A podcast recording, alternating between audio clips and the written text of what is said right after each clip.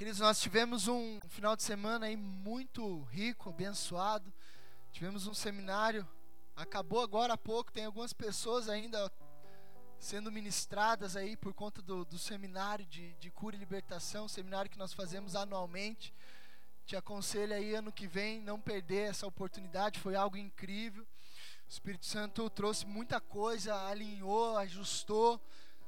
E Deus vai nos usar muito como igreja, amados para abençoar essa cidade, para abençoar os outros irmãos, para abençoar aqueles que ainda não conhecem Jesus, para abençoar aqueles que já conhecem, porém estão é, desacorçoados, perdidos, cegos, vai precisar da sua mão, do seu abraço, amém? Fizemos atos proféticos aqui em cima da cidade, tá? Eu digo isso a vocês, é, os que não participaram, para você entender quando as coisas começarem a mudar e acontecer, você vai se lembrar que um dia um povo acreditou em uma mudança, em algo diferente e clamou, queridos. Nós estávamos aqui clamando, orando em cima da bandeira dessa cidade, pedindo cura, libertação, não só para as pessoas que estavam aqui, mas as que estavam lá fora. E você vai ver, eu creio, no mundo espiritual as coisas acontecendo, porque o nosso olho é limitado, né? Nosso olho físico é limitado a gente vê muito pouco, alguns conseguem discernir mais que os outros, mas a gente sabe que houve um, um abalo no mundo espiritual. E é o que nós precisamos, é o que Deus precisa, né? De pessoas que creiam, não é assim? Desde o início, não foi assim? Levantando homens, um às vezes, Abraão, profetas, para lutar contra toda uma nação, contra toda uma geração, meu Deus, um homem, o que, que um homem pode fazer? E esses homens creram, se moveram, deram passos de fé, e hoje eu e você estamos aqui, queridos, por causa desses homens que acreditaram. E não precisamos ir muito longe, talvez um vô seu, talvez uma avó sua, que nunca deixou de dobrar os joelhos e orar por você, pelo Brasil, né? Nos trouxe aqui, olha que bênção, amados. Então, as gerações que passaram merecem o nosso respeito e a nossa honra. As rodas de oração nos trouxeram até aqui, né? Não foi assim contigo também? Você teve uma vozinha que só sabia orar na sua vida e sustentou você e sua casa inteira, um vozinho, né? Cheio da unção, cheio do temor de Deus. Olha que benção. E hoje é, eu, é a nossa vez, querido. Hoje é eu e você, amém? Estamos um pouquinho mudado, né? Nossa fisionomia é um pouquinho diferente, contudo é o mesmo Deus, o mesmo Espírito, a mesma unção que vai agir e fazer, querido. Amém, amados? Fique feliz por tudo que Deus está realizando no Brasil, tá, amado? Não, não limite o Espírito Santo. Ele saiu das paredes, ele foi, ele fez. Imagino que eu e você nem vamos ouvir muitas coisas, mas pode ter certeza que pessoas ao redor nem estavam aqui foram visitadas por Deus. Pessoas deixaram de tirar suas vidas hoje por causa do clamor de um povo.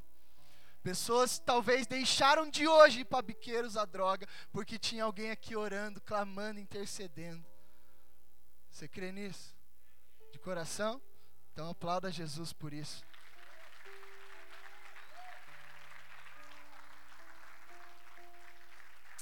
Mediante a, a esse cenário, ao seminário, o Espírito Santo me encorajou a trazer uma palavra a vocês. E eu sinto de Deus que é muito propício pelo ambiente, pelo que vivemos hoje, o contexto de igreja que temos hoje no Brasil, a igreja que estamos constituindo, que estamos formando, a, o, o alicerce que estamos lançando, né? É, só temos dois anos aqui na cidade como igreja, então você imagina que existe toda uma construção sendo feita e essa construção começa para baixo, depois ela sobe, ok? Então nós estamos lançando um alicerce e quanto mais fundo esse alicerce for, mais alto o Senhor é, é elevado nesse lugar. Não a gente, tá, queridos? Jesus, o nome dele. E é muito propício, amados. Eu sinto da parte de Deus, sou impulsionado pelo Espírito a, a ministrar você em relação a isso. Abra o seu coração. Eu creio que pessoas serão corrigidas, terão a rota alinhada, recalculada. Amém? Queridos, todos nós, como filhos, nós precisamos de uma identidade ministerial. Todos nós, como filhos de Deus, queridos, nós somos plantados em algum lugar ou mais precisamente em alguma igreja, ok? Para darmos frutos. Não se engane, você não dará frutos sozinho. Você precisará de um pomar para frutificar a semente, para dar frutos. Você pode até chegar em algum lugar sozinho, você pode até conseguir construir algo sozinho, mas você estará correndo um grande risco. As pessoas que estão ao seu redor estarão correndo riscos.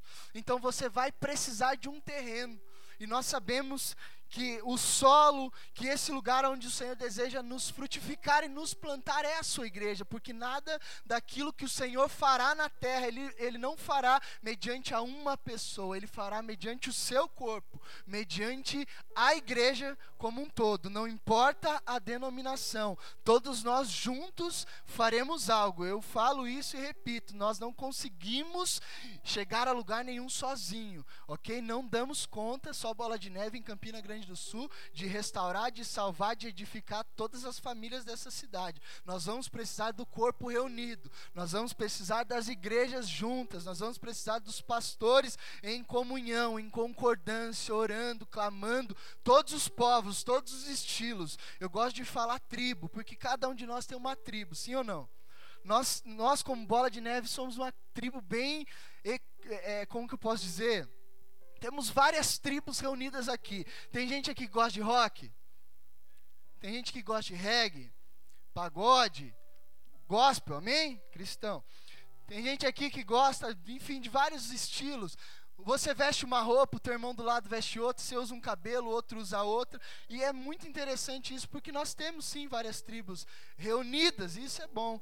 Mas nós sabemos que cada lugar tem a sua peculiaridade, a sua característica, né? Cada pastor tem um jeito, cada congregação é de uma forma, existem doutrinas, existem várias coisas, e isso é bom, isso é bênção, e, e Deus usa tudo isso, amém, amados? Então você vai precisar estar plantado em algum lugar. Diga isso, eu precisarei estar plantado em algum lugar. Você já achou o seu lugar, amados? Você já achou a sua casa? Você vai precisar de uma, amém? Nós vamos falar de paternidade espiritual nessa, nessa noite. Queridos, nós só podemos fluir ministerialmente falando quando estamos plantados. E hoje em dia, amados, existe uma investida muito forte do inferno, tá? De Satanás e seus demônios para que as pessoas acreditem que não é necessário uma paternidade espiritual sobre sua vida. Hoje em dia, com a internet, né, hoje em dia, com a facilidade de se ouvir uma pregação, as pessoas já não têm mais o trabalho de sair do quarto, da casa, para ir até a igreja, congregar, reunir, porque estão ouvindo alguém bom, um homem de Deus, palavras abençoadas, e, e isso é perigoso, amém, amados? Porque se você não tiver uma essência ministerial, um pai que fale em sua vida, você vai escutar de tudo por aí, mas você não vai conseguir é, é, ser igual e ter uma identidade ou o DNA de um ministério. Amém? Você precisa disso. Você precisa dessa paternidade. Você precisa de um apóstolo sobre a sua, a sua vida. Né? Paulo era apóstolo, nós tínhamos os apóstolos. Hoje existem apóstolos, usados, levantados por Deus, para enviar, para começar trabalhos, para começar em congregações, para enviarem pastores. Nós veremos um pouquinho sobre isso. Muitos deixaram, infelizmente, de valorizar essa paternidade até de respeitar as autoridades espirituais. E existem muitas questões e argumentos e desculpas até mediante a isso, porque as pessoas deixaram de valorizar, porque as pessoas até deixaram de respeitar muitas vezes por causa dos escândalos, por causa da, das coisas terríveis que nós vemos, ouvimos, muitas verdadeiras, outras difamações, outras calúnias. Por isso, guarde sempre o seu coração, sempre investigue aquilo que você está ouvindo. Nunca saia pegando uma informação e já tendo ela como verdade. A Bíblia diz: observai todas as coisas e retém o que é bom. Amém, queridos? O diabo é muito sujo, ele levanta muitas vezes caluniadores para difamar homens de Deus, para levantar falsas acusações, e se o povo não tem discernimento do Espírito, acredita. e, e, e, o povo de Deus é atacado, destruído e atingido por conta dessas coisas. Portanto, sempre investigue. Nunca leve sempre a primeira opinião para casa, e, sabe? E pior, às vezes a gente ainda espalha. Uma vez eu fiquei tão chateado com uma situação dentro do ônibus, vendo um cristão falando no meio do ônibus para todo mundo ouvir de um pastor, uma figura pública sabe? Ah, eu não gosto desse cara, eu não gosto daquele, faz isso. Cara, a palavra diz: se você não ajunta, você espalha. Aquele que não está com ele é contra. Então, tá, tudo bem, você não gosta, tá errado, você viu alguma coisa, mas não divulga, amém? Não espalha, porque você prejudica, você não está ajudando. Ah, eu estou sendo justiceiro, eu estou sendo advogado, ei, posso te falar? Jesus não precisa de advogado, não, amados. Ele não precisa de ninguém just, fazendo justiça, ele sabe muito bem o que faz. Só seja fiel e sirva ao Senhor, que é a melhor coisa que você pode fazer. Amém, igreja? Consequentemente, queridos, essas pessoas escolhem não estar plantadas em lugar algum. Isso é perigoso. Diga, é perigoso. Quer frutificar, igreja? Quer ter um ministério abençoado? Quer ser alguém na vida? Esteja plantado na casa do Senhor, amados. Esteja plantado na casa dele, porque é ele que faz. Ele que vai dar o sustento para você, ele que vai fertilizar a semente, ele que vai te inspirar, te dar condições de sustentar o ministério. Às vezes a gente quer ser itinerante demais, mas sem paternidade não vai dar em nada. Amém?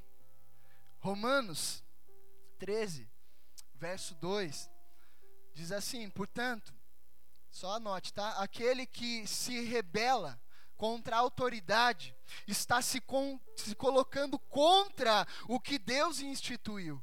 E aqueles que assim procedem trazem o quê?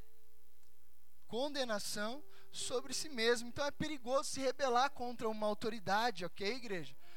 A palavra, nesse caso ali em Romanos, ela fala também dos governamentais, autoridades governamentais.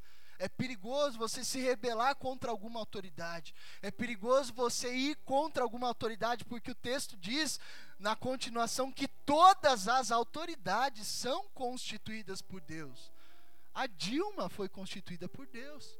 O Lula, a cadeira que eles sentavam é constituída por Deus, sim ou não? A polícia, a autoridade constituída por Deus. O professor do seu filho é autoridade constituída por Deus. Toda pessoa que exerce autoridade, ela é constituída por Deus. Alguém que se coloca numa plataforma como essa para pregar a palavra não é louco de fazer isso por conta própria. Tem que ser alguém constituído por Deus. Nós vamos ver isso mais adiante. Para testificar o que eu falei para você de estar plantado, Hebreus 10, 25 vai dizer assim: não deixemos de reunir-nos como igreja. Vamos repetir isso? Não deixemos de reunirmos como igreja, segundo o costume de alguns, mas procuremos encorajar uns aos outros, ainda mais quando vocês veem que se aproxima o dia. Faz sentido esse texto escrito há muitos anos atrás?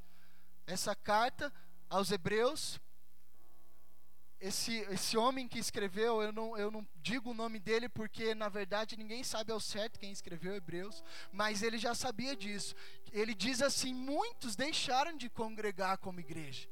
Muitos deixaram de fazer isso por quê? Por causa da frustração, da tristeza, da decepção, do desencorajamento, mas a Bíblia diz: Ei, entre nós, por favor, não deixemos de nos reunir como igreja. E digo mais: ajude aqueles que fizeram isso a voltarem para casa. Diga isso para alguém: Ei, ajuda, querido. Ajuda a voltar para casa, amém?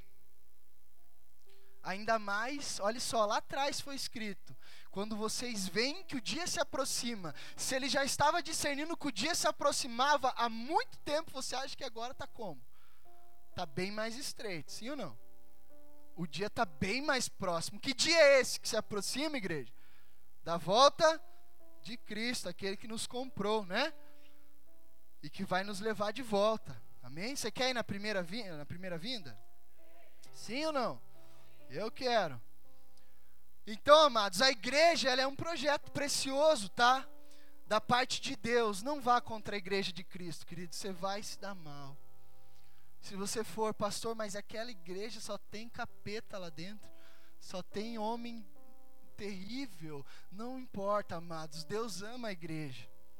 Você não precisa ser justiceiro dela, você não precisa ser advogado dela, deixa que Deus. Sabe por que, que eu te digo isso? Nós, como homens, não sabemos é, ser justos.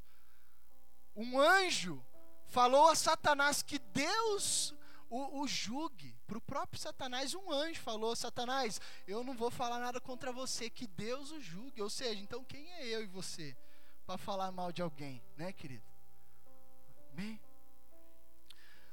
A falta de uma paternidade espiritual gera pessoas, diga, sem destino. A falta de uma paternidade espiritual, querido, atrasa propósitos. João Quer abrir lá? Abre lá comigo, para você exercitar um pouquinho. João 10, do 27 ao 28. Nós veremos aqui que Jesus está falando a seu respeito da sua própria função e paternidade. E ele se coloca como o perfeito pastor, como o bom pastor. João 10, do 27 ao 28, as minhas ovelhas, digam, ouvem a minha voz, e eu as conheço, e elas, diga, me seguem. E eu lhes dou a vida eterna, e elas jamais perecerão. Ninguém as poderá arrancar da minha mão. Glória a Deus por isso, igreja. Você fica feliz por isso ou não? Ninguém pode arrancar. Detalhe, tá? uma ovelha que ouve e segue. Percebe a diferença? Eu ouço e eu sigo. Essa ovelha, Satanás e seus demônios não podem arrancar da mão do Pai. Mas aquela que não ouve, que se recusa a seguir, está vulnerável. Eu sempre cito esse exemplo para os irmãos aí. Você já viu é, Discovery? National Geographic? Já viram? que, qual que é o que é o bichinho que morre no bando? Fala aí para mim. Qual que é o bichinho que morre? O que está isoladinho. O que deixou de seguir o rebanho. O que deixou de seguir o bando. O que ficou para trás. O que, sei lá, distraiu. Ficou moscando. Quem que vem? Os bichinhos vêm e pega aquele. É exatamente o mundo espiritual, mesmo princípio. Isolou a igreja, apagou o fogo, corre risco. Amém? Vamos andar em banda em nome de Jesus? Vamos tomar tudo um café na tua casa hoje? Queridos, Jesus faz essa declaração sobre ele mesmo, afirmando ser o supremo pastor. Se você ler o texto todo, ele vai falar: Eu sou o bom pastor, eu sou a porta do aprisco. Quem passa por mim tem vida, o que pula a cerca é ladrão, é bandido, amém? Jesus é sempre, Jesus é e sempre será o bom pastor, glória a Deus por isso. Porque se eu falhar, Jesus não vai falhar contigo, amados, amém? Se eu falhar, Ele não falha com você. Dá um glória a Deus, fala, obrigado, Jesus. Não, fala assim, eu não tenho o melhor pastor do mundo. Pode falar, eu não tenho o melhor pastor do mundo. Fala, igreja. Estou deixando. Fala, Pai, obrigado. Eu não tenho o melhor pastor do mundo, mas eu tenho Jesus, aleluia. Aplauda ele, porque ele é fiel.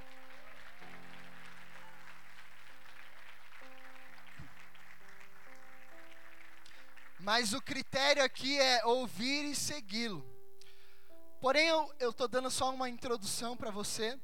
Jesus, querido, sendo o bom pastor, ele faz o que, amados? Ele constitui pessoas na terra. Você sabe disso. Para ajudá-lo. Não para ajudá-lo porque ele não é eficiente, não, porque ele quer usar pessoas. Ele fez algo sensacional, o sacrifício dele é único, imutável, não há como ser alterado. Mas ele delega agora, empresta a autoridade dele para os homens. Olha como a gente é importante. Ele empresta para mim e para você. Eu não tenho autoridade nenhuma. Quem tem é Jesus, ele me emprestou. A autoridade que eu tenho hoje foi me emprestada e eu vou dar conta dela. A autoridade que está sobre a sua vida foi emprestada a você. O nome que salva, que liberta, que cura é de Jesus, não é o meu. O sangue que purifica é o dele, não o nosso. Amém, igreja? E essas pessoas, quando elas são legítimas e levantadas por Deus para esse ofício, para essa vocação, elas se tornam paternidades espirituais em nossas vidas e elas são autoridades constituídas por Deus. Perceba que eu falei legítimas e levantadas por Deus. Sabe porque eu preciso alertá-los, amado? Nem todo aquele que sobe numa plataforma, pega um microfone, abre uma igreja e prega é um pastor levantado por Deus. Amém, queridos? Você sabe disso. Você sabe por quê? Porque é muito fácil eu pegar, botar a mão na minha cabeça e falar: Eu estou me enviando. Eu sou um pastor. Porque eu gosto de ser. Eu, eu acho legal. Eu quero glamour. Eu quero isso. Eu quero ser visto. Eu quero ser ouvido. É muito fácil. Qualquer um de vocês pode fazer isso, sim ou não? Pastor, não gostei dessa igreja. Vou abrir a minha. Acontece? Acontece? Vou abrir a minha ali na esquina, chega um aluguel baratinho ali, abre lá e sou pastor, pega, põe o som, bota o micro. É uma, é uma autoridade legítima, queridos? A Bíblia me ensina que eu preciso de um envio. E esse envio é apostólico, de um apóstolo legítimo. Então, por isso, a igreja está machucada e ferida. Por isso, talvez hoje aqui você está machucado e ferido. Porque um dia, alguém, não digo que né, quem você teve um dia como pastor ou ainda tem, não é legítimo. Você precisa saber exatamente quem você segue. Você precisa saber quem é essa pessoa. Não entre em qualquer portinha achando que aquilo foi de Deus, amados, porque tem muita gente que se divide as coisas e vai, vou abrir o meu ministério, brigou com o pastor e, e a cidade pequena está cheia disso, querido. Por isso você vê escândalo, por isso você vê divisão, por isso você vê desgraça. Porque uma autoridade levantada e constituída por Deus, ela está sendo empoderada de forma legítima. Ela está sendo sustentada, cuidada, ainda que com dificuldades, ainda que com barreiras, mas Deus cuida, amados. Amém? Vamos investigar de hoje em diante. Você vai sair daqui essa noite e talvez você não goste desse lugar. Tudo bem, queridos, mas cuide, ok? Jesus é o supremo pastor, o pastor perfeito. E ele levantou pessoas, empoderou enviou pessoas. Olhe bem aonde você vai. Perceba, estuda, enfim, esteja atento para que você não seja enganado. E aí depois essa pessoa faz o que faz. Ontem eu estava ouvindo aqui um testemunho do Alex, um, o presbítero o, da intercessão que estava aqui conosco, dizendo que antigamente, lá quando ele se converteu, meu Deus do céu, amados, a gente não consegue nem acreditar. O pastor, enfim, dele, aquilo que eles, a, a denominação, ele nem falou. O, o cara fazia o que queria com as irmãs da igreja, acabava com as famílias e estava lá, era pastor. E aí, querido? Eu estou falando para você, sabe por quê? Para você entender exatamente onde você está, amados. Estou te dando segurança. Estou te dando paternidade espiritual. Nossa vida é livro aberto, transparente, querido. Amém? Por isso Deus está fazendo o que está fazendo. Se erramos, erra, você não erra, pastor? Erro, mas a gente se arrepende, pede perdão. O Senhor tem misericórdia e continua nos usando para a honra e glória do Senhor. João 21, 16 diz assim: Novamente Jesus disse, olha só como Jesus dá empoderamento e autoridade para os homens, para você entender, sabe por quê? Porque existe uma doutrina demoníaca, amados, aonde diz assim: eu não preciso de pastor. Tem pessoas que acreditam nisso. São feridas e saem, começam seus e, diga, e diz assim: eu não preciso de ninguém mandando na minha vida. Eu não preciso de ninguém orando por mim, eu não preciso. Eu sou o meu alto pastor. Eu tenho um pastor, queridos. Volte e meia a gente está lá, pastor, ajuda eu, ora por mim. Aí você precisa disso, amados. Olha só Jesus falando aqui, ó. João 21, 16. Novamente Jesus disse: Simão, filho de João, está falando para Pedro: Você realmente me ama? Ele respondeu: Sim, Senhor, tu sabes que eu te amo. Qual que foi a resposta de Jesus? Então, pastorei as minhas ovelhas. Ele está emprestando a autoridade dele, sim ou não? Ele falou ali logo, uh, um pouquinho antes, que ele era o supremo pastor, mas agora ele está falando: Ei, Pedro, me ajuda aí, cara. Vamos junto. Eu vou subir, deixa o espírito e você continua. E olha nós aqui, amados. Continuando aquilo que Jesus começou. Queridos, Jesus pega a autoridade que está sobre ele e empresta aos homens. Entenda algo, queridos, de coração, nós estamos aqui para quebrar uma cultura muito forte, ok? O que nós fizemos aqui nesses dias, amados, nós realmente metemos a bica no inferno e os bichos estão furiosos. Para você entender, nós estamos quebrando culturas, paradigmas, sofismas, incredulidade. Glória a Deus por isso, glória a Deus por esse ministério, glória a Deus por porque eu fui resgatado nessa casa. É uma cultura de guerra que nós temos. Nós sempre estamos na trincheira, sempre estamos na frente, batalhando, lutando. Deus nos deu essa identidade. Pastor, todo mundo tem que ser igual a vocês? Não, cada um tem que ser do seu jeito, do jeito que Deus os chamou. Nós temos essa característica. E, e para você entender a cultura que eu digo que nós estamos quebrando, eu, não, eu quero que você entenda. Eu não quero que você viva na dependência de uma autoridade autoridade espiritual. Amém, igreja? Pastor, então quer dizer que tudo tem que passar por você, você tem que orar por tudo, você tem que fazer tudo. Na... Não, não quero isso, me recusa isso, em nome de Jesus.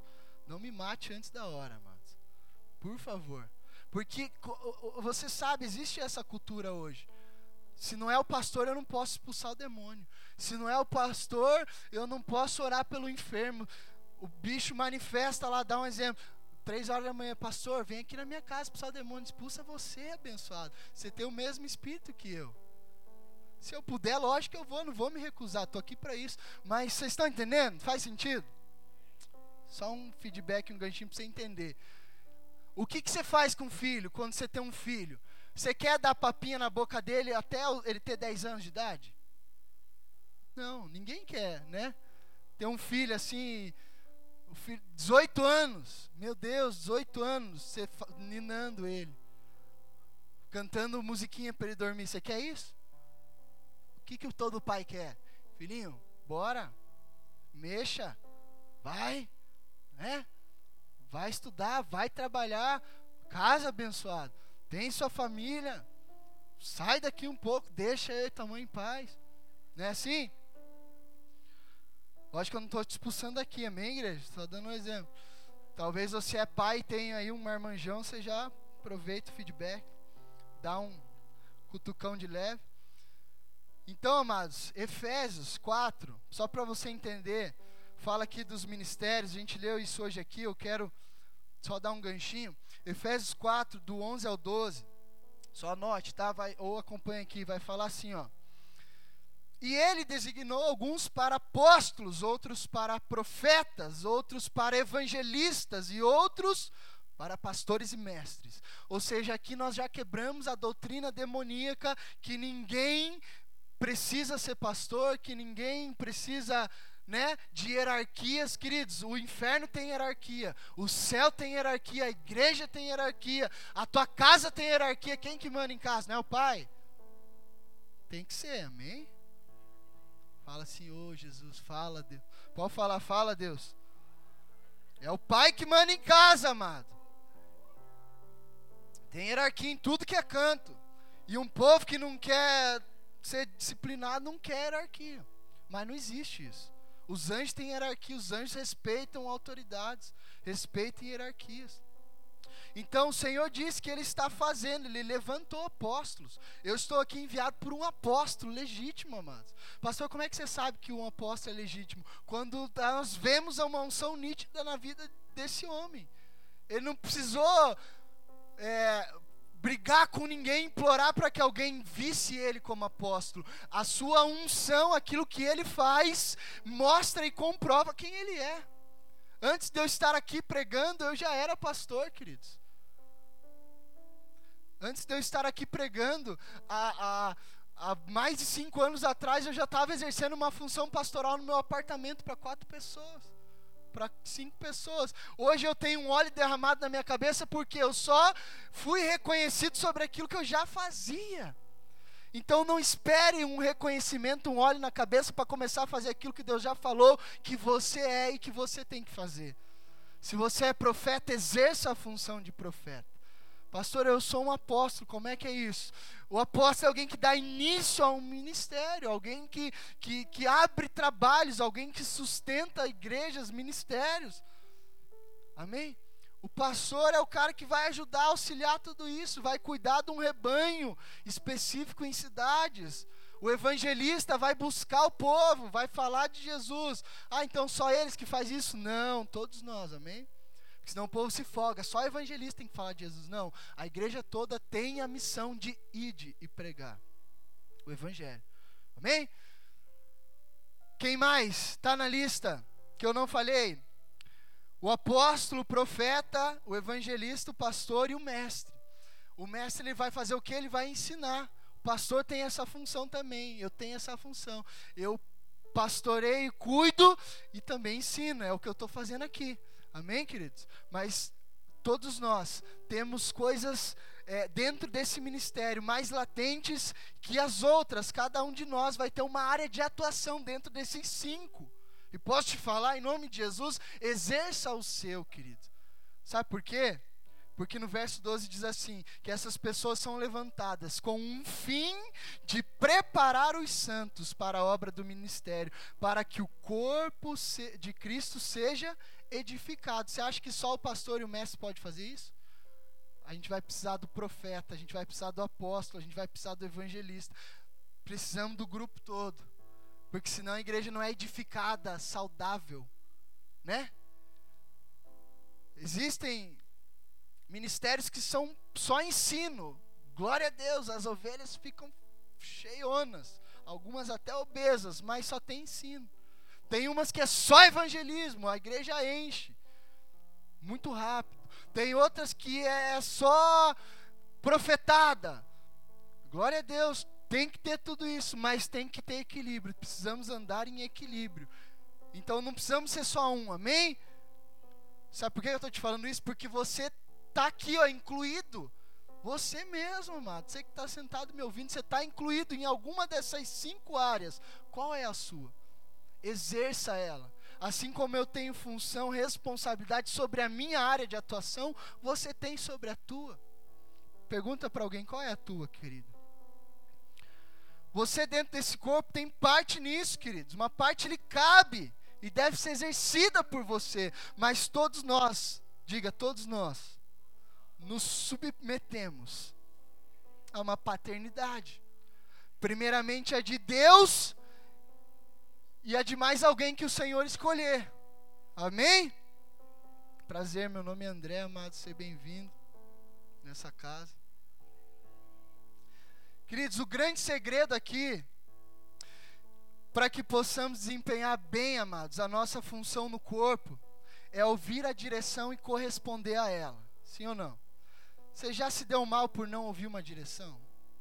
De alguém constituído por Deus? Dá um sorriso amarelo aí, sim. Põe a mão assim.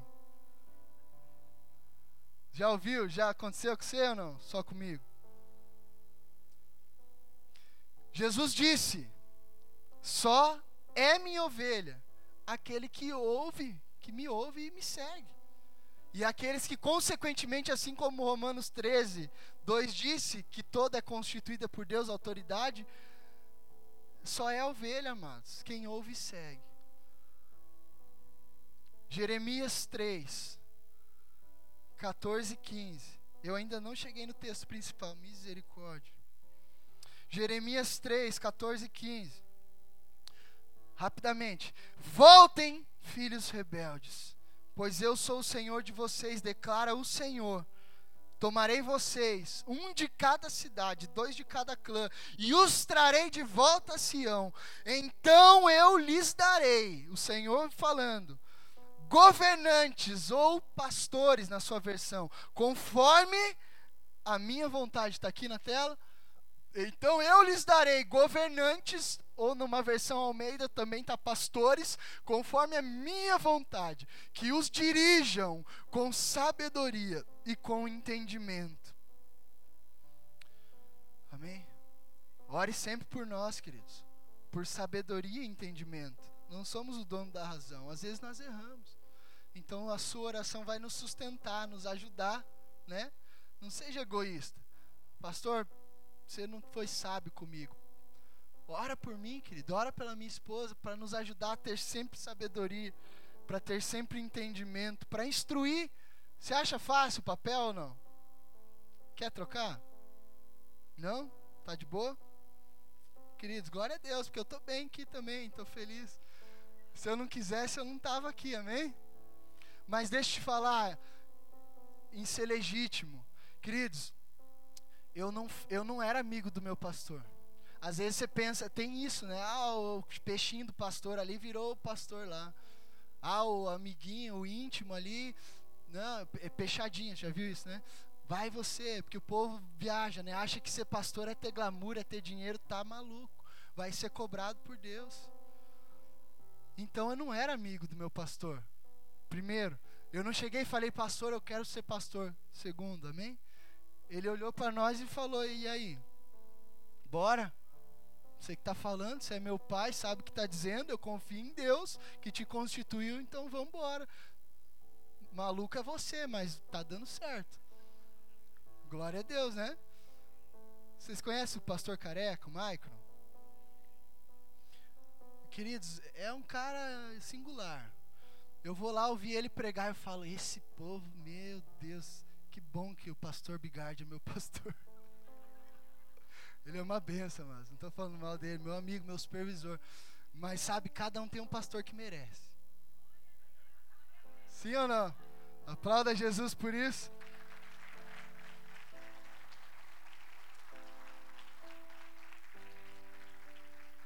A minha função, amados, é ser boca de Deus na sua vida, tá? Para resumir. E a sua é acreditar no que eu estou falando, acreditar que Deus está me instruindo e obedecer a direção. Se der errado, você me cobra depois. Se der errado, Deus vai me cobrar. Amém? Nós não estamos aqui à toa, queridos. Não somos aventureiros. Ah, não tem que fazer, não sei fazer nada. Pastor, por favor, me dá um cargo aí de pastor, porque eu não sei fazer outra coisa. Tem gente que pensa isso. Olha o ministério como uma plataforma de elevação para se autopromover. Tá maluco? Pastor, não sobrou nada, não tem faculdade, não enfim. Pô, me põe aí numa igreja, alguma não fiz isso, não, não sou louco de fazer. Ou seja, um apóstolo, um dia olhou para nós, nós nos ajoelhamos, ele pegou o óleo, derramou e falou: "Vai, eu confio em vocês". E é por isso que está dando certo. Porque se eu tivesse vindo aqui por conta própria, vocês não estariam aqui hoje. Nem eu. Amém? Porque eu não ia suportar, amados. Não aguenta. Nenhum homem aguenta por conta própria. Então, o que eu quero dizer? Todo ministério, tudo aquilo que Deus te fazer, te elevar, espera Ele te enviar. Espera Ele, ele dar ok. Espera Ele falar. Deixa alguém falar sobre a sua vida. Se submeta a uma autoridade em nome de Jesus. Agora eu chego onde eu quero, meu Deus. Queridos, existe um segredo na vida de Davi, amados, que pode passar despercebido aos nossos olhos. Quando eu falo dessa pessoa, desse homem relevante do Velho Testamento, Davi, o que, que você pensa? Gigante, sim ou não?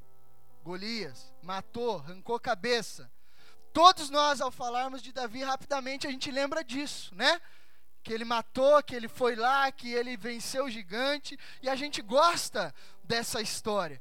Mas para que Davi pudesse, queridos, vencer aquele gigante, antes ele precisou, diga, se submeter a alguém. Agora sim, abra comigo em Samuel, 1 Samuel.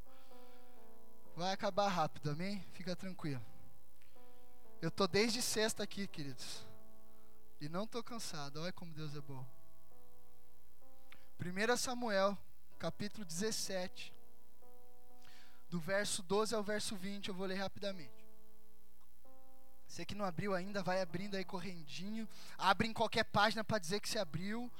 Qualquer coisa. Olha aqui no telão. Pega carona. Diz assim, 1 Samuel 17, 12 e 20. Davi era filho de um efrateu de Belém de Judá, chamado Gessé. Este tinha oito filhos e já era idoso na época de Saul. Os três filhos mais velhos de Jessé tinham ido para a guerra com Saul. Eliabe, o mais velho, Abinadab, o segundo, e Samá, o terceiro.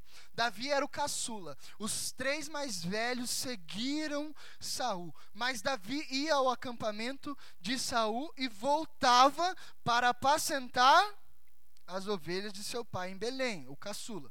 Durante 40 dias, os filisteus aproximavam-se de manhã e de tarde e tomavam posição. Nesta ocasião, Jessé disse ao seu filho Davi: Pegue uma arroba de grãos tostados, dez pães e leve-os rapidamente para os seus irmãos no acampamento. Leve também esses dez queijos ao comandante da unidade deles.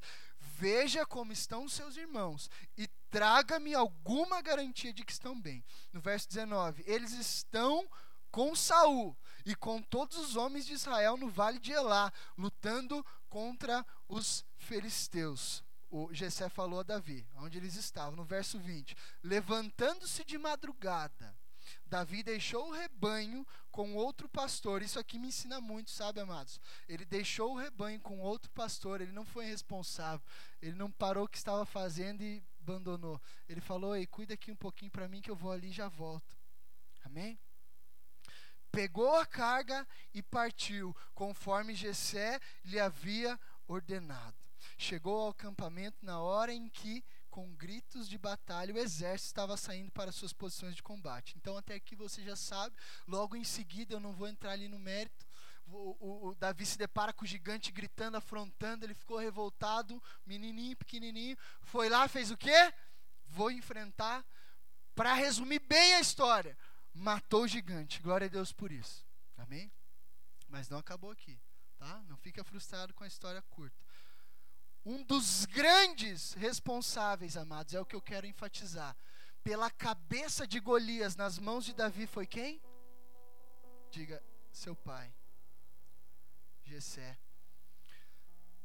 Se Gessé não deixasse Davi no pasto, cuidando das, das ovelhas, queridos, que por sinal era uma função desprezível, tá? Para você que acha que ser pastor na época era bacana, não era. Ninguém queria aquela função. Era a função, tanto é que Davi era o caçula, era o menor, estava fazendo o que os outros irmãos não queriam.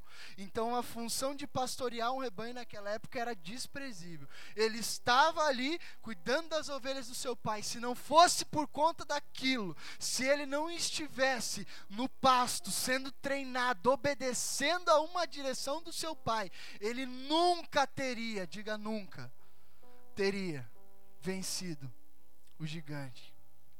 O seu preparo foi no pasto.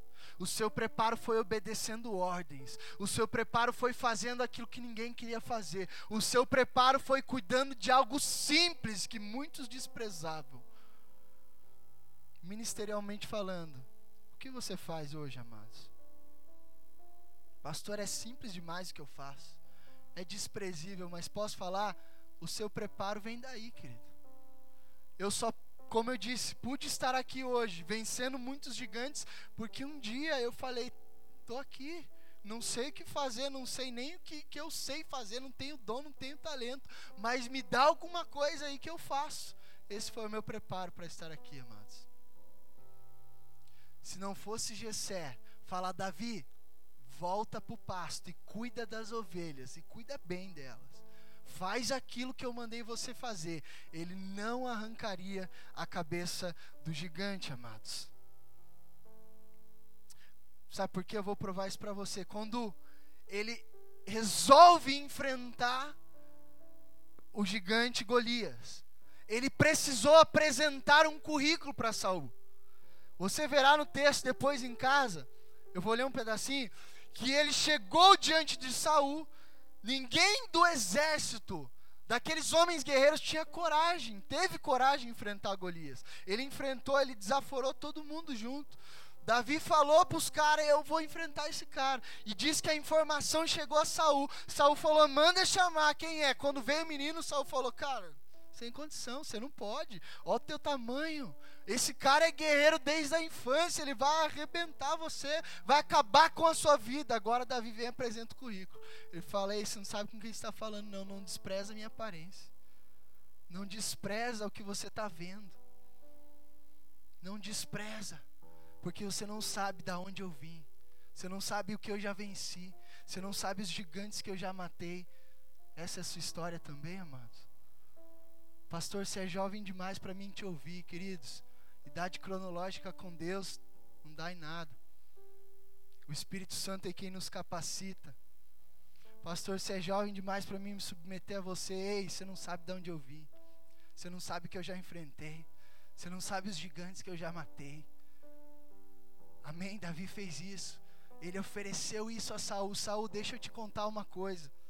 Quando eu estava no pasto, quando ninguém estava me, me vendo, eu estava matando leão e urso.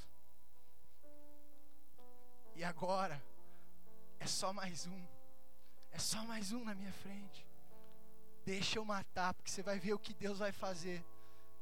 Dá para mim. Eu tenho coragem, eu vou. É por isso que eu estou aqui, amados, também. Você acha que ninguém recusou isso? Pastor, dá para mim, eu vou. Vai dar certo.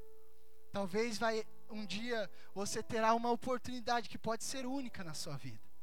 E se você falar, pastor, eu vou.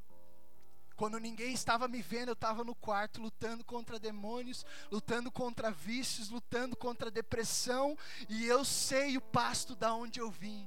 Eu sei o que eu já enfrentei, eu sei o que eu já matei, eu sou capaz de derrotar mais um gigante. Só mais um. Diz assim no verso 34. Davi, entretanto, disse a Saul: Teu servo toma conta das ovelhas de seu pai. Quando aparece um leão e um urso, ele leva uma ovelha do rebanho, eu vou atrás dele, atinjo-o com golpes e livro a ovelha da sua boca. Quando se vira contra mim, eu pego pela juba, atinjo com golpes até matá-lo. Teu servo é capaz de matar tanto um leão quanto um urso. Esse, feliz, esse filisteu, ele não falou gigante. Esse carinha aí, ó, que o povo está com medo, é só mais um que eu vou arrebentar esse esse aí que está afrontando não sabe com quem que ele está mexendo. E é essa resposta que nós damos ao inferno essa noite. Eles não sabem com quem estão mexendo, amados. Você crê nisso? Você está junto na guerra? É só mais um no teu caminho, querido. Lembra de quantos leão e urso você já matou até aqui? Você vai ficar com medo disso? Você vai perder para isso mesmo? Tem certeza? Ou você vai chegar diante do rei e falar: "Ei, rei, pode pode toca para mim que eu resolvo". Quem joga bola conhece. Toca para mim que eu resolvo. Pastor, isso é ser arrogante, isso é ser orgulhoso, não, é saber quem Deus é, amados. É saber o que ele já fez. O que Deus já fez por você? Quantos ele já destruiu por culpa por tua causa, por amor a você? Quantos ele já não matou, você nem sabe? Você nem sabe, queridos, quantas vezes o inferno já tentou roubar sua vida, matar, destruir você. Ei, mas papai estava lá. Ele enviou os anjos dele para te proteger, amados. E a gente tem uma mania. Olhamos para a dificuldade, esquecemos daquilo tudo que já vencemos. Tem um ditado, uma frase que eu gosto. Você já deu dez passos para frente, queridos. Não olhe para os dois para trás. Você já deu dez para frente, pastor, mas eu caí, retrocedi. Ei, mas você só deu dois para trás e os oito que você já avançou. Você esqueceu? Esqueceu do que você já venceu até aqui? Esqueceu de onde Deus te tirou? Esqueceu do que Jesus já fez pela tua vida? Vai em frente, amado. Você pode. E posso dizer mais? Não é nem com as armaduras do rei. Vai ser com aquilo que Deus te deu, simples. Uma fundinha, uma pedrinha vai ser suficiente. Ele não precisou nem de cinco, você sabe. Ele precisou só de uma. O que Deus te deu? O que Ele pôs na tua mão? Pastor, é tão simples. Querido, não despreze o que o Senhor te deu. É, é especial. Não despreze o que o Senhor te deu. É especial. O seu currículo convenceu Saul. Quando Davi falou isso, cara, você consegue imaginar a coragem Sério, quantos de nós enfrentaríamos um leão por causa de uma ovelha, amados? Você não, você estava longe. Entrou um leão agora ali. Inclusive eu contratei um. que, que você faria? Você pegava mesmo pela juba para proteger um irmão seu? Você pegaria? Você enfrentaria um urso, que inclusive daqui cinco minutos está entrando, para proteger a sua esposa, o seu filho, para proteger o seu pastor? Você faria isso, amados? Davi fez. E ele falou: Ei, Saul, é só mais um na minha frente, cara.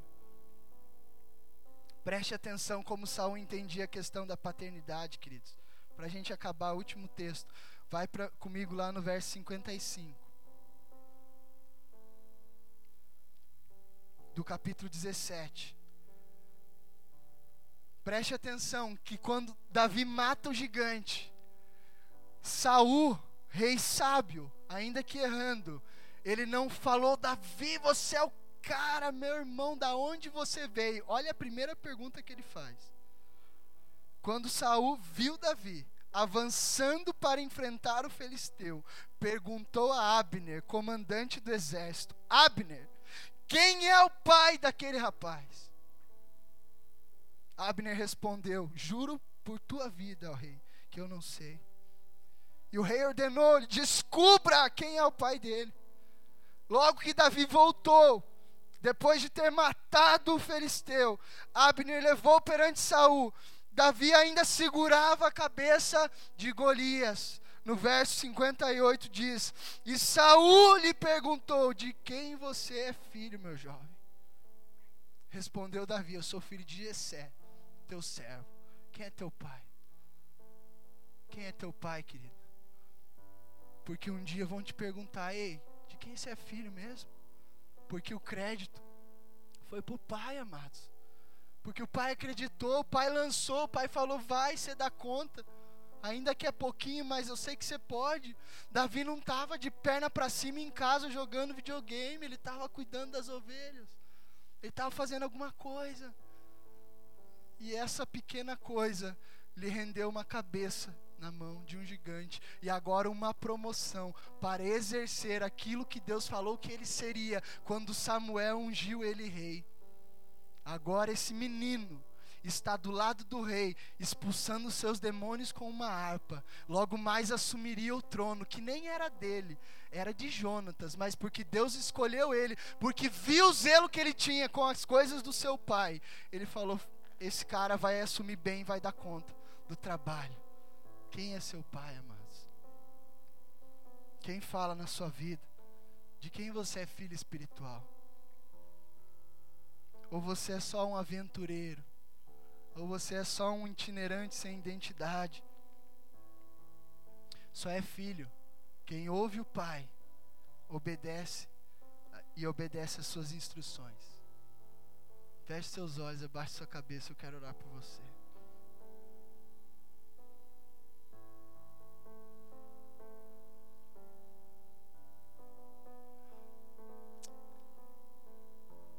Eu sinto de fazer uma oração muito específica essa noite. Como eu disse, o Senhor revelou algumas coisas nesses dias, e entre elas estava a orfandade, a falta de paternidade, não só natural, muito espiritual. Talvez, querido, você está se aventurando, você está se arriscando, você está pulando de galho em galho, mas você não está plantado em lugar nenhum, você não tem raiz. E posso te falar, é por isso que você não está frutificando, é por isso que as coisas não dão certo. Você vai precisar de uma paternidade espiritual sobre a sua vida, porque Deus reconhece isso. Saul reconheceu. Ei, Davi, quem é teu pai, cara? Quem te ensinou a fazer isso? Quem te ajudou? Quem te trouxe até aqui? Eu quero honrar esse homem. E amados, é muito arriscado estar sozinho, querido. É muito arriscado. Não somos ninguém sozinhos. Vamos precisar ouvir homens de Deus e falar: ok, eu, eu, eu aceito a direção, ainda que eu não concorde. Não quer dizer que você vai concordar com tudo. Submissão e unidade. Não é só fazer o que você acha certo e só o que você concorda. É você acreditar numa voz de Deus uma autoridade constituída por Ele e falar: ok, ainda que eu não concorde, eu vou honrar a sua direção, eu vou honrar a sua vida, porque eu sei que você tem um pai também que te instituiu, que te deu autoridade. Quem fala ao seu coração, querido? Eu sinto de orar por pessoas nessa noite que estão sem paternidade espiritual. Para com isso, amados. É perigoso, não fique desse jeito, não seja um aventureiro gospel que vai de igreja em igreja procurando o que você quer ouvir, não o que você precisa. Ah, não gostei daqui, vou para lá. Ah, me repreendeu. Ah, me descobriram aqui. Ah, descobriram meu pecado. Vou fugir. Para com isso, amados. Deus sabe o que faz. Talvez você está aqui se aventurando há algum tempo. E até hoje eu não, eu, eu não orei por você, você não se sente parte. Tem gente que, que vem há meses aqui e ainda acha que não é da família. Por quê? Uma, ou saiu em rebeldia de algum lugar, está aqui sem a bênção de outra autoridade, você vai precisar se consertar. Você vai precisar voltar nesse lugar que você saiu brigado, pedir perdão e falar: me abençoa porque eu estou indo para lá. Ou você vai ter que voltar para casa. Ou você vai virar uma benção aqui, amados. Mas sem paternidade você não vai ficar. Sem igreja você não vai mais ficar. Sem uma família espiritual você não vai mais ficar. Porque você já percebeu que até aqui não deu certo andar sozinho. Então, queridos, se você precisa de uma oração específica de todo o coração, pastor, eu, eu quero caminhar com vocês, eu quero, eu quero me submeter à visão, à direção, à essência, ao DNA desse ministério, para frutificar aqui. Glória a Deus por isso. Nós vamos orar e você, eu vou te receber nessa casa. Pastor, eu não quero estar aqui. Eu vim só visitar. Eu tenho uma casa já que eu amo. Glória a Deus. Seja frutífero lá. Pastor, eu ainda não achei. Mas, cara, ei, busca, encontra, tá? Não fica vagando por aí, não. Sem pai. Encontra um lugar onde você escute de Jesus e se submeta a alguém. É, é pro teu bem, amados, é pro teu bem. Vai ser melhor para você. Se eu não me submetesse, não ouvisse um pastor até hoje, pastor, se é pastor e ouve, pastor, faço questão porque não sou louco de andar sozinho. Se eu não ouvisse um pastor na minha vida, eu não estava aqui, querido. Você que entendeu isso, se coloque de pé, nós vamos orar.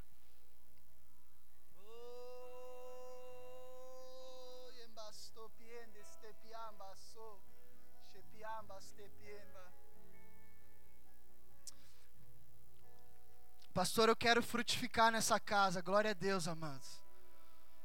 Você que ainda não se sentia parte disso, vai se sentir em nome de Jesus. Porque o Espírito Santo de Deus vai trazer a essência de um ministério sobre a sua vida. Aquilo que está sendo derramado lá na vida do meu apóstolo, amados. A, as bênçãos, a autoridade espiritual está caindo na minha cabeça.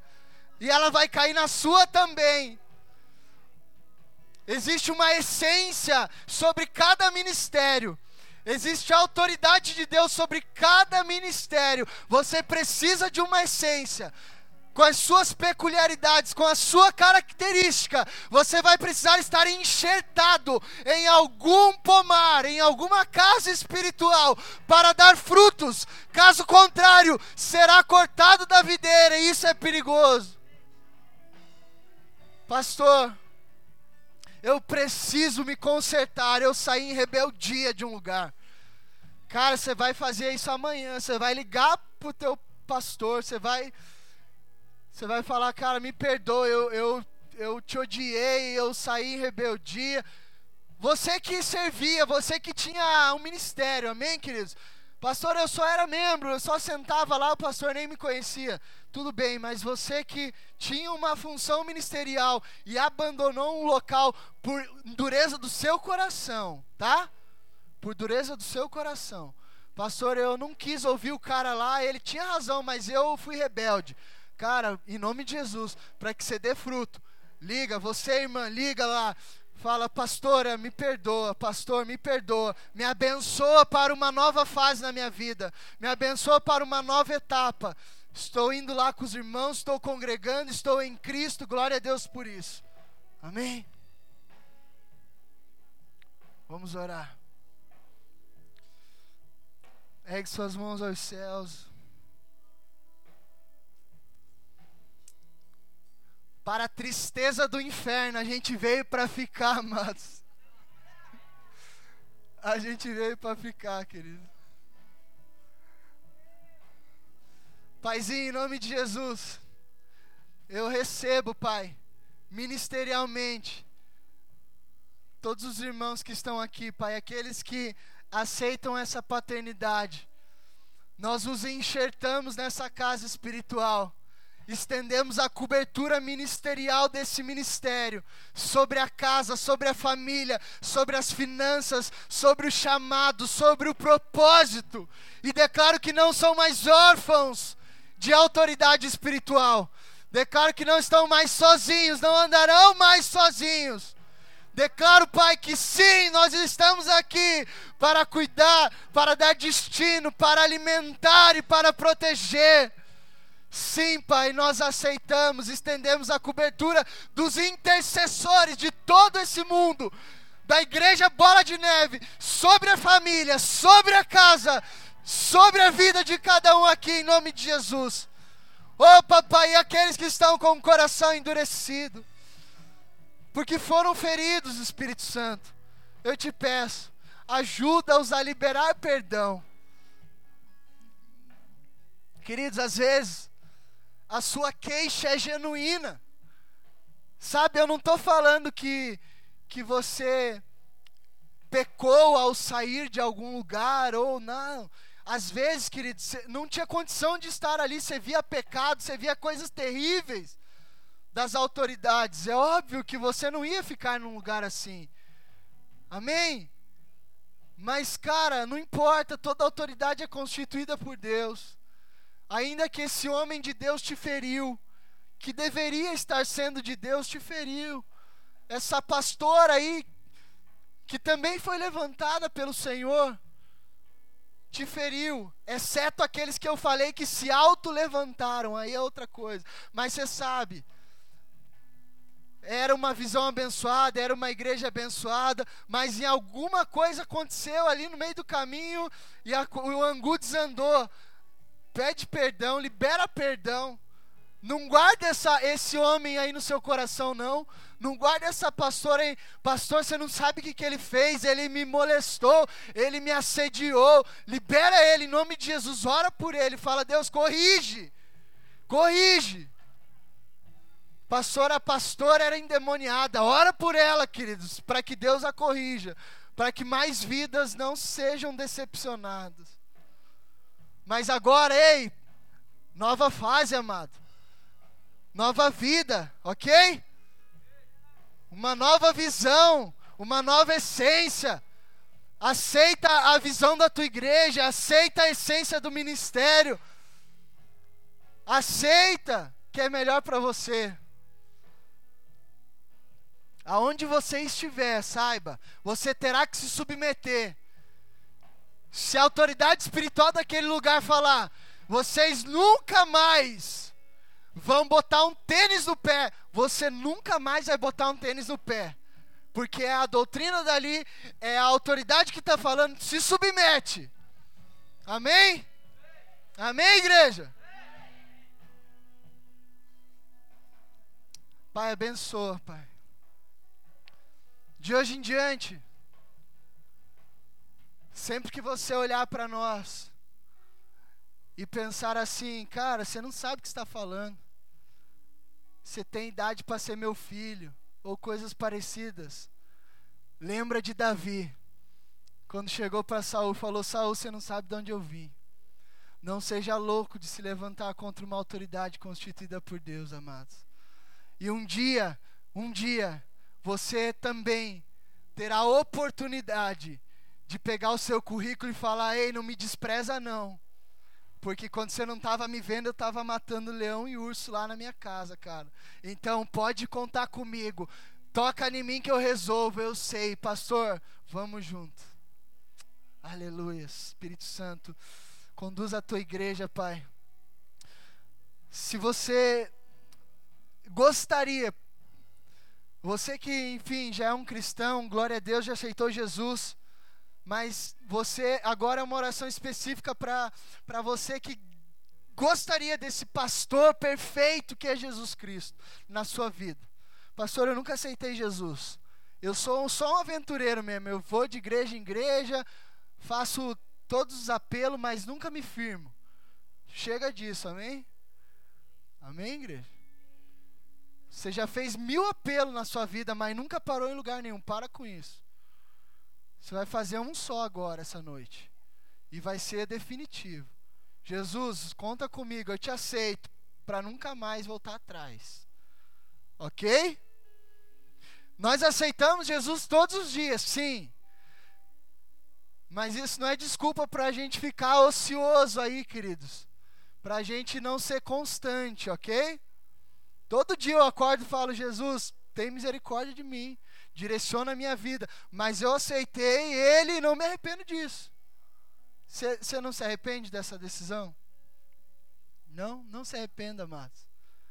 Ela vai mudar, se já não mudou, a sua história.